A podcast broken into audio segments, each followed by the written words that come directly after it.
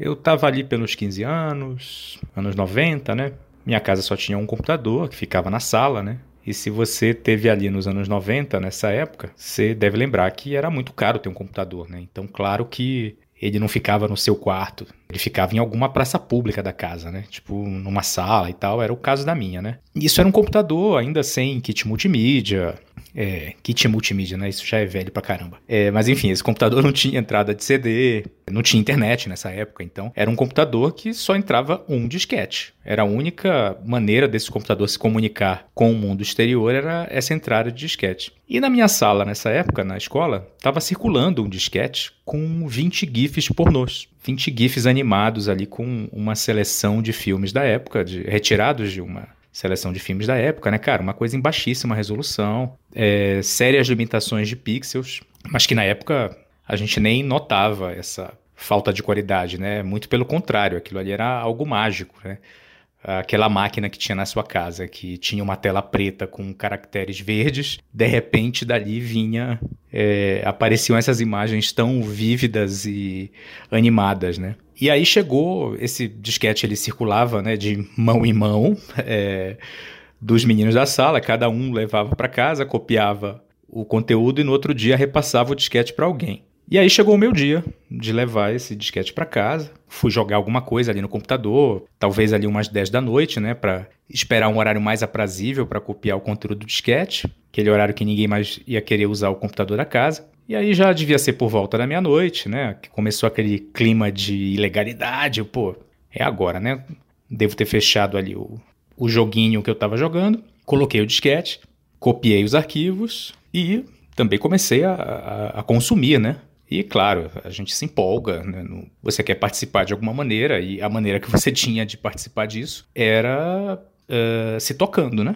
Então eu comecei ali a, a me tocar, ou como diziam na época, a descabelar o palhaço. Concentrado, entretido, maravilhado, não percebi que a minha mãe entrou na sala por volta de meia-noite. O que, que a minha mãe foi fazer na sala por volta de meia-noite? Eu demorei uns dois segundos para perceber, mas quando percebi, ai, hum, deu aquele negócio, coloquei os instrumentos todos para dentro, né? Tipo, meu Deus, é, ficou aquela coisa assim, cara, não, vamos fingir que isso aqui não aconteceu eu fechei ali a janela rapidamente do, do que eu estava vendo. E a minha mãe resolveu fingir que não aconteceu também. E resolveu fingir tão bem que ela foi se aproximando do computador, né? E aí, meu filho, estudando, né? Aí eu, pois é. E eu ali muito constrangido, não conseguia fingir completamente que aquilo não tinha acontecido. E a primeira coisa que me veio na cabeça foi dizer: É, mãe, eu cresci. Que vergonha.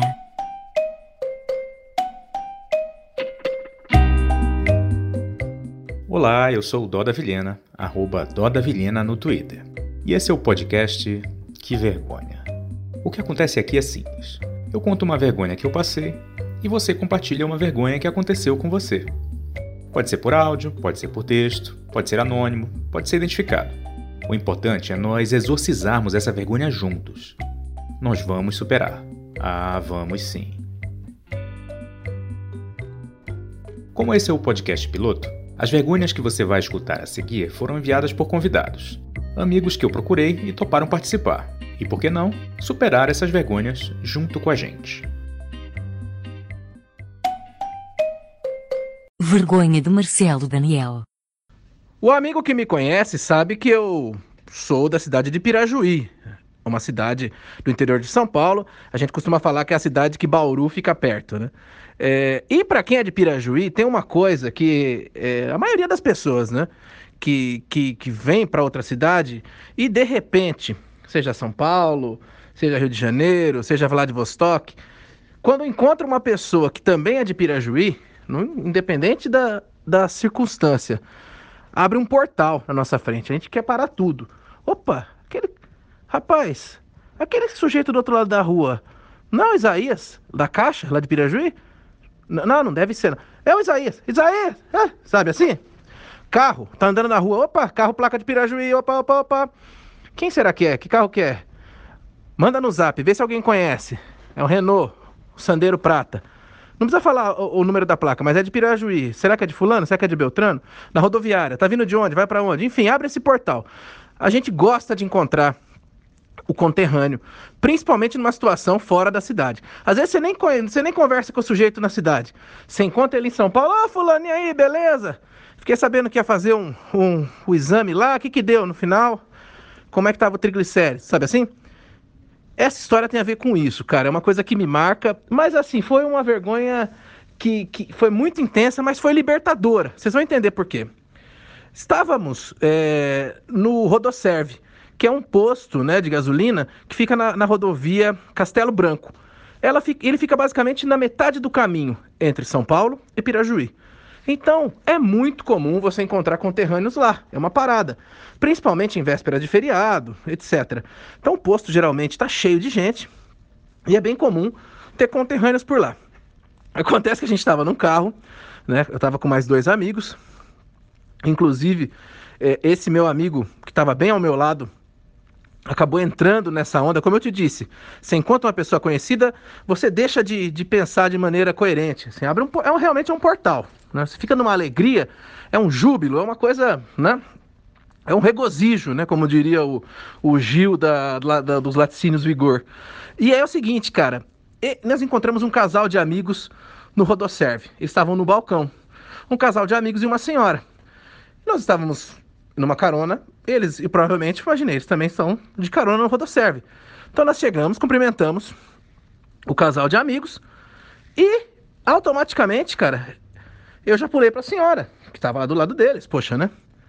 E ao olhar essa senhora, eu falei, nossa, essa é a Lúcia, revisora do jornal que, que eu escrevia há, há anos lá em Pirajuí, eu, eu era colunista e ela era revisora. E eu peguei e falei, né? Porque na verdade essa Lúcia tem um parentesco com esse rapaz, esse, que era o homem desse casal, né? Oi, Lúcia, tudo bem? Ela já. Ela deu uma risadinha. Como é que você tá, querida? Marcelo Daniel, lembra de mim? E deu, deu um beijinho nela. O meu amigo Pedro, que estava do meu lado, não deu nem um respiro, já foi lá. Eu, ele intercalava as falas com um beijinho no rosto dela. Eu sou filho da Valdira, que elas eram conhecidas. Como é que você tá, gente? Olha, nossa. Aí eu, eu e aí você tá, tá revisando ainda? Como é que estão as revisões? Aí o, o, esse meu amigo Pedro falou assim: Eu fui motorista particular muitos anos da Nara Garcês. Falou assim pra ela, né? E aí ela, ai, gente, né? Que bom, né? Ai, chegou meu cappuccino. Ela deu uma, uma sentadinha de lado. Quando nós olhamos pro lado, esse casal de amigos nossos falou assim: Meu, vocês estão loucos, cara? Quem é essa mulher? Vocês conhecem ela? Eu falei: Não é, não é a Lúcia, sua parente lá? Falou: Cara, eu não sei quem é essa mulher. Essa mulher tava no balcão, ela não tá com a gente. E aí nós olhamos pra mulher automaticamente, ela fez uma carinha de ai, gente, sabe assim, a expressão dela do tipo, eu não sabia o que dizer. Foi, cara, aquele posto de gasolina começou a girar na minha mente. A gente abordou essa mulher.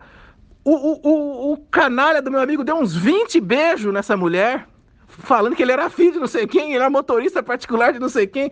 Cara, nós fomos embora o resto do trecho, de, deitado no console do carro, assim. Eu, dirigia com só com as mãos esticadas, assim, eu não tinha, eu não sabia o que fazer. E foi uma vergonha linda, cara, uma vergonha visceral. Porque você não, não tem, você não deve nada. Eu nunca mais ouvi essa mulher. Eu ainda lembro do rosto dela. Para te falar a verdade, se eu fechar os olhos nesse momento, eu enxergo essa mulher, que não era a Lúcia. É com você, Eduardo. Que vergonha. Vergonha de Pedro Bulus. É, Dada, é, muito inspirado pela sua mensagem, a sua vergonha, a sua vergonha é muito boa, tá? Sua vergonha adulta. Tem uma também que queria dividir com você. É uma vergonha, ela é pequena, né? Mas ela me persegue há um bom tempo já. É, ela me persegue, me persegue há tanto tempo que eu até tenho um nome para ela, é Karen. Minha vergonha é Karen. É, então, você sabe que eu tenho um casal de amigos, né? Que é amigo de muito tempo, né?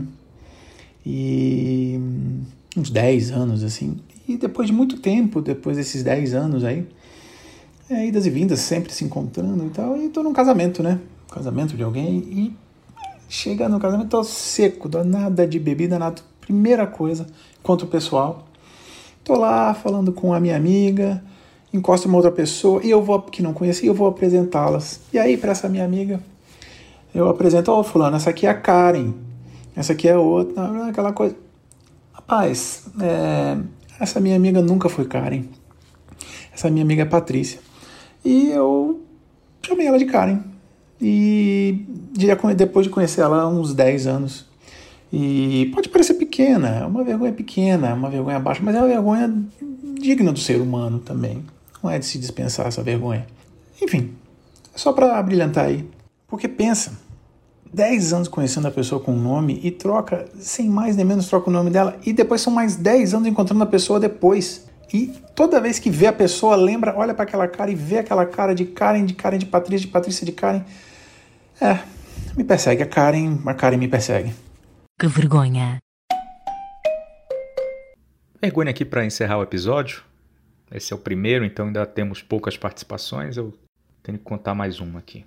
Mas era ali por 2000 e muito, e domingo, né? Uma amiga minha me ligou e tal, tipo, ah, vamos no. É, vamos lá no, no boteco, não sei o que, lá na Vila Madalena e tal. Pô, um amigo nosso tá chegando aí, é, ele tava fora do Brasil e tal, e a gente tá fazendo uma, boas-vindas para ele, né? Reunimos um pessoal, assim. Eu não só conhecia essa minha amiga, né, que estava me convidando, quer dizer, até conhecia o resto da galera, mas não era muito próximo de ninguém e tal. Mas achava os caras legais, né? Aí eu, ah, pô, vou lá sim e tal, né? Domingo à tarde, fazendo nada. Qualquer coisa, se eu ficasse desentrosado ali, sei lá, ia ficar vendo rodada do Brasileirão na TV até o papo ficar interessante ali com a galera. Mas nem precisou, né? Porque a galera é bacana e tal. Me apresentaram o cara, né? Ele tinha algum apelido no aumentativo, eu não lembro bem como era, era tipo Jubão.